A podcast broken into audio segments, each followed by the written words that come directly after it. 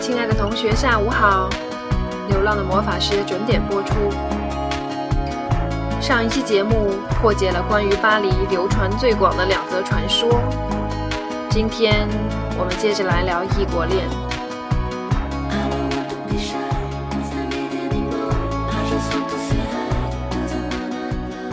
周六，塞维亚邀请我去参加远足。我说上次已经去过了，这一次就不去了吧。他立马急了：“不行啊，你一定得去！上一次大家多愉快呀！你瞧，要是你不去，我们一帮子无聊的德国人会少很多乐趣。再说下午就结束了嘛，你一样可以去图书馆。我居然这么受欢迎，虚荣心爆棚啊！去学校附近的运河湿地远足。”和上一次完全相同的一帮人，毫不意外的，安迪也在人群中。我们彼此微笑致意。其实昨天他刚扭伤了腿，但今天还是来了。我后来才知道，二月的天气寒冷异常，我的头发被风吹得凌乱不堪。穿过小树林，往田野的方向走。天是青蓝色的，干净、阴冷。远处是大片黄褐的田野，隆起的田间小道齐整却荒芜，一望无际，是一派衰败的诗意。在自然面前，觉得自己无比渺小。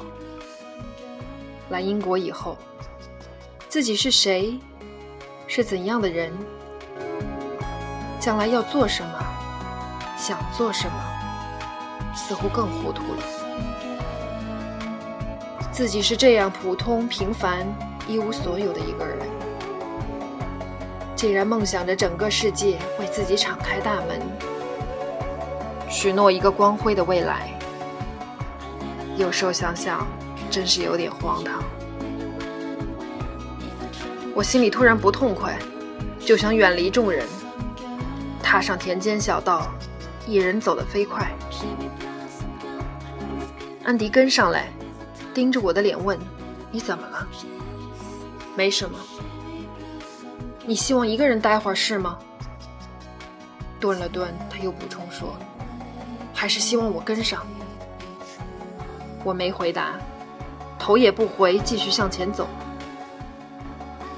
他加快脚步，跟上我的步伐。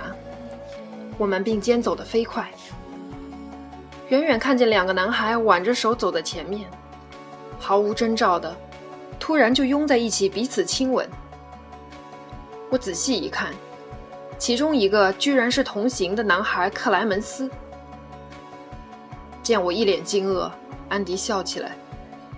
克莱门斯是 gay，大家都知道的。中国难道没有同性恋吗？有是有。只是我从来没见过，尤其是认识的人。你觉得不正常吗？这倒没有，同性恋中国古代就有，断袖之恋没听说过吧？全人类来说，同性恋的比例据说有百分之十一呢，存在即合理吧？说完这句话，我突然觉得轻松了一些。后面的人也陆陆续续跟了上来。我们一起沿着运河往学校折返。告别时，安迪望着我说：“上次去剑桥拍的照片里有你的，把你的电子邮箱给我，我发给你吧。”互加了 MSN，学霸同学带着自己的电脑就过来了。照片太大，还是直接拷给你吧。当晚学校有中国留学生庆祝元宵节的活动。安迪听说了，也要跟着去。全是中国人哦，而且全是你不懂的东西，估计会很无聊。安迪耸耸肩，不要担心，你不用照顾我。要是我觉得不自在，我会自己先回去的。自我的西方人，我也耸耸肩，倒确实觉得，既然没有关照他的责任和义务，就轻松多了。主办人过来登记，我帮安迪写上了名字的中文译音，他很感兴趣。我的名字在中文里是什么意思？我信口就诌。安就是平安的意思，迪里面有个游字，在中文里这游字有元音的意思，所以你的名字在中文里的意思就是说，你这人喜欢探究事物的原因，特逻辑，特理性，因此你将一辈子过着非常平静的生活。安迪大吃一惊，我的名字在中文里有这么深刻的含义。这简直是对我人生的暗示。我心想，这都是胡诌的。当然，顺着你的思路说。表演开始前是茶话会，安迪表现很绅士，不仅不要我关照，反而忙着照顾我，一会儿拿苹果，一会儿拿蛋糕什么的。参加聚会的有同宿舍的中国室友镜子，悄悄过来问我是不是男朋友，我赶紧说不是，不是。只是好朋友。活动结束后，回到宿舍，一起看先前没有看完的照片。安迪的手机响了好几次，他看一眼号码，直接摁掉，没有接。这样反复了几次，我觉得有些不对劲。他准备走了，到了门口，靠着门，迟疑了一会儿，他对我说：“对不起。”刚才想必你也注意到了，那是我女朋友打来的电话，我都没有接。从第一次见面起，我就意识到我喜欢你在我身边的感觉，但这是不应该的。我一时无语，原本只是觉得和他挺聊得来的，并没有多想什么。但现在听了这番表白，我觉得一丝失落。安迪注视着我。那天在剑桥，我们走在一起，我忘记了别人的存在。在我的印象中，从来没有这样深入的交谈。虽然说的是英文，我却感觉像和你在用德语交流一样。回来的时候，我们告别。我真想问塞尔维亚要你的号码。那周四，我女朋友就要从德国来看我了。以前这总是我最期待的时刻，可自从剑桥回来，我第一次竟然隐约期盼这一刻不要来。他顿了一顿，但他还是来了。一切似乎还和以前一样，当然不会完全一样。那天。见你从窗下经过，我想感谢上帝，什么也没发生。至少我还能这样从容的看着你从我面前经过。我觉得头痛，不知说什么才好。他接着告诉我和第一个女友的故事。当时他在德国，女友去澳洲留学。每天的邮件、电话，渐渐开始感觉到距离。有一次，女友在信中提到了一起晨跑的男孩，安迪隐约觉得不安。终于有一天，他查看他的邮箱，发现女友寄给朋友的信件里记述了和另一个男孩出轨的事。他什么也没说，直到女友三个月后向自己坦白道歉，希望和好如初。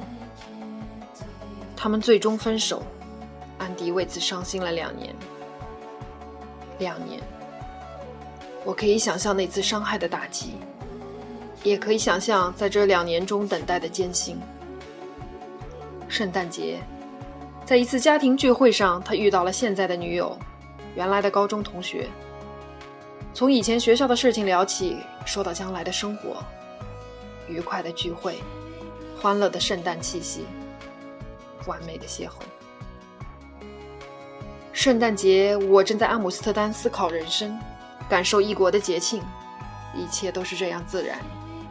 在同一个时间，不同的地点，不同的人，这或许就是缘分。突然火警大作，我们急忙跑下楼。站在寒风中，安迪有些站立不稳。我问他怎么回事儿。他说：“昨天扭伤了腿，今天又走了一天，刚才下楼急了，似乎加重了。你都扭伤了，今天就不该来远足啊。他说：“我知道，但我也知道你会来。”火警停了，楼道里一片寂静。我们站在过道里，赌气一般沉默着。他没有走，我也没有上楼。他的手机又响了几次。凌晨一点，他说：“好吧，我必须走了。”出门之前，我说：“你路上小心。”他没听清，立即又折进来。我说：“我只是叫你路上小心而已。”彼此心照不宣，我们没有就说晚安，犯贱一般并肩坐在楼梯上，不觉又闲聊鬼扯了一小时。终于，似乎一切都说完了，说清楚了。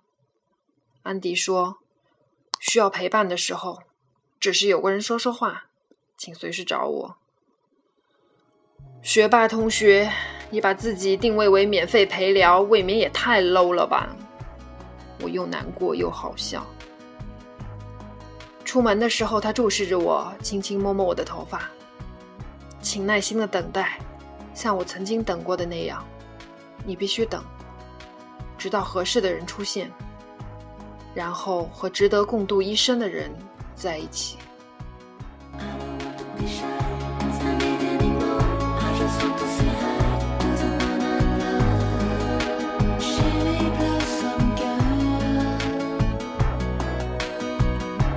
cinco.